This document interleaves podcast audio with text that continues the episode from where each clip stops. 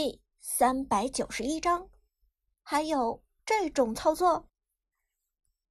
一波反瞒送双杀，Dragon 战队这边的局面变得非常难看。王者城市赛的解说苦笑说道：“看起来 Dragon 战队的杨戬和太乙真人错误的估计了自己的实力，与炮战队的隐姓埋名硬碰硬，最后碰了个头破血流的结果。”也只能怪自己咎由自取了。而边路上的 Lucky 刚刚单杀了程咬金，甚至在一瞬间产生了 Dragon 战队这边挽回了一些局势的错觉。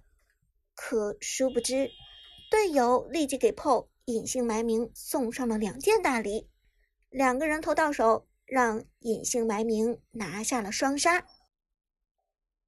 靠！你们怎么回事？能不能不要了？这可是决定咱们能不能进 KPL 联赛的关键战。Lucky 沉声说道，脸色变得很难看。而 Dragon 战队的两个队友也知道这一波打得很不明智，都有些羞愧的意思。不过 Lucky 这边话音未落，忽然一道月光标记给到了河道上的蓝乌龟。不是吧？这么快就来搞我？看到这一幕，Lucky 瞳孔收缩。距离两个队友被拿下人头只有十几秒的功夫，甚至这两个队友还没有复活。虽然隐姓埋名的露娜前期经济拿到手软，但续航能力也不能这么好吧？野区一波秀的双杀，就算有蓝 buff 在身的露娜，也难免会秀到没蓝。几十秒的时间虽然可以恢复不少蓝量，但真的还够一次突击吗？然而点开状态栏看了一眼，Lucky 就全都明白了。苏哲的露娜出了一件续航神器——进化水晶。进化水晶合成方式是红蓝宝石各一块，直接提升了露娜的血量和蓝量，同时。被动技能每提升一级，都会给露娜自动补充一定的血量和蓝量。这对于经常在对局中被针对的露娜来说，简直就是神器。一个净化水晶在手，哪怕拿不到蓝 buff，每次升级带来的蓝量补充都足够露娜发育。如果拿到了蓝 buff，那么露娜几乎就可以无限 gank。Lucky 一边看装备一边撤退，但现在再想撤退已经来不及了。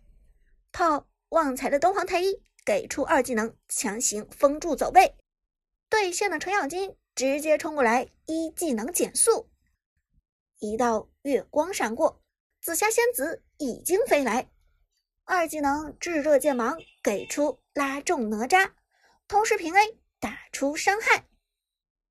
Lucky 看到自己被包围，连忙使出一技能扫中敌人。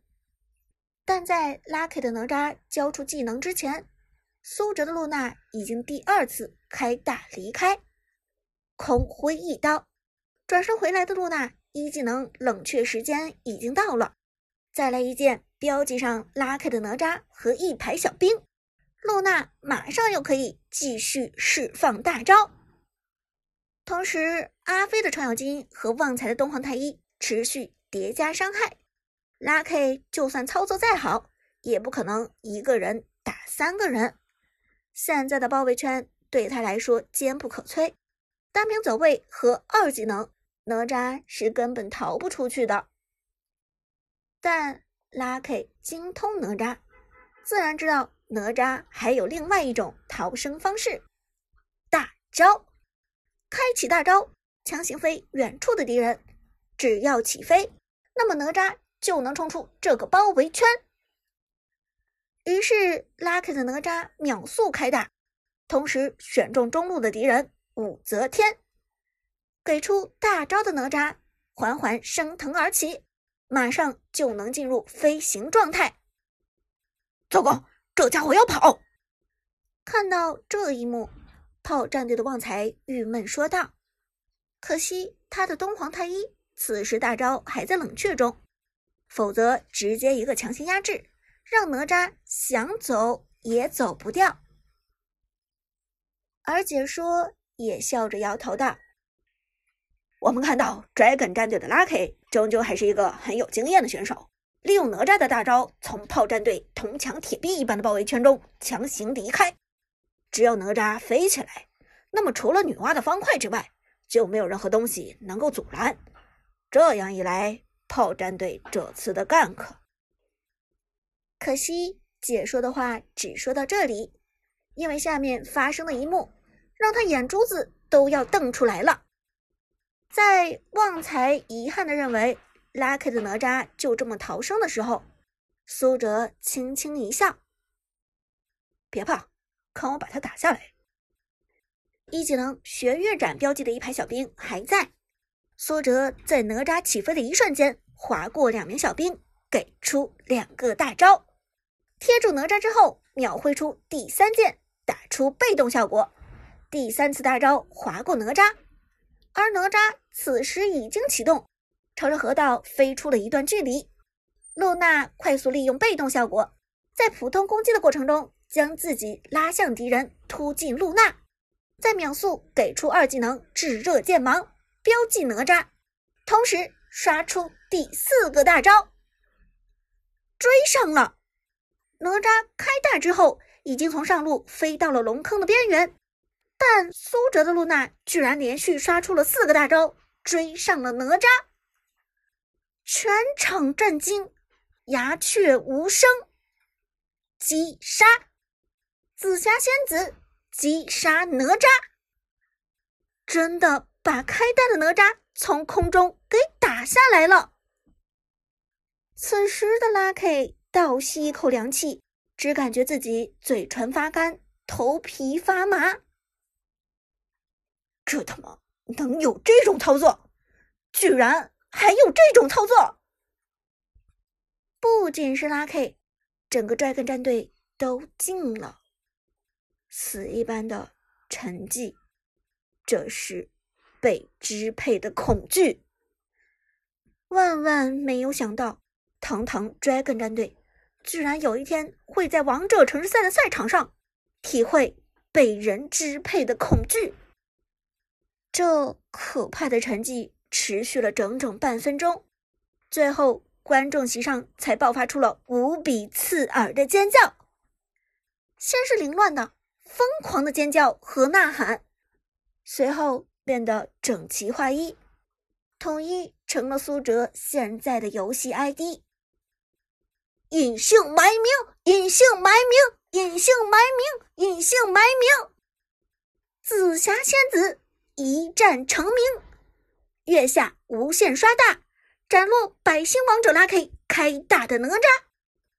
炮战队的队友更是疯了，旺财震惊的说道：“我靠，队长，你不是有女朋友吗？